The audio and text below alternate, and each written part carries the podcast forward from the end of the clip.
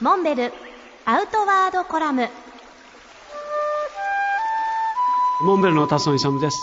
今年の初めからヤフーニュースやツイッターで話題になりました。モンベルのサムエを大阪今宮恵比寿の福娘や福男が着用しているという話題です。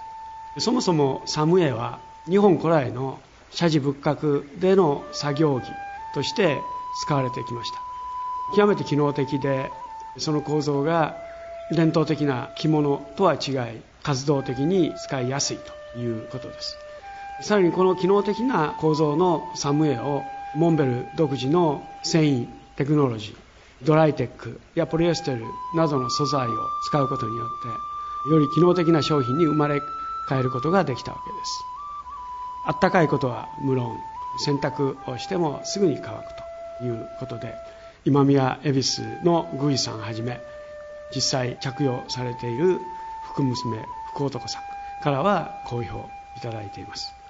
このような一見アウトドアとはかけ離れた商品も実はモンベルではいくつかすでに作っています。